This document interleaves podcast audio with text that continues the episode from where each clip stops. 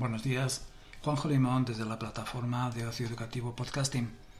A continuación diremos las 10 acciones que sugerimos para alcanzar el objetivo de desarrollo sostenible número 6 de la Agenda 2030.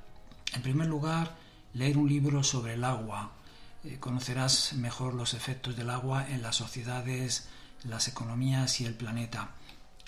Antes que nada, tenemos que recordar que el objetivo número 6 es precisamente agua limpia y saneamiento. Por eso esta primera acción que hemos sugerido es leer un libro sobre el agua.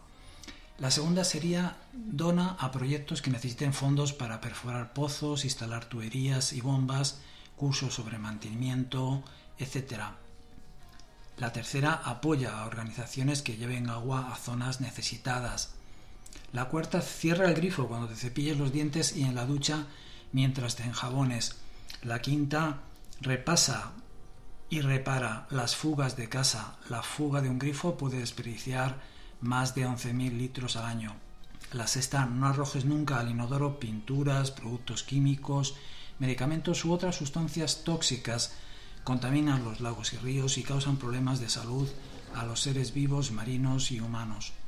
La séptima, conserva, conserva y conserva. No tires los cubitos de hielo sobrantes de una bebida, échalos a las plantas. La octava, organiza recaudaciones de fondos en las escuelas con motivo del Día Mundial del Agua y del Día Mundial del Retrete y destina el dinero al proyecto de tu elección.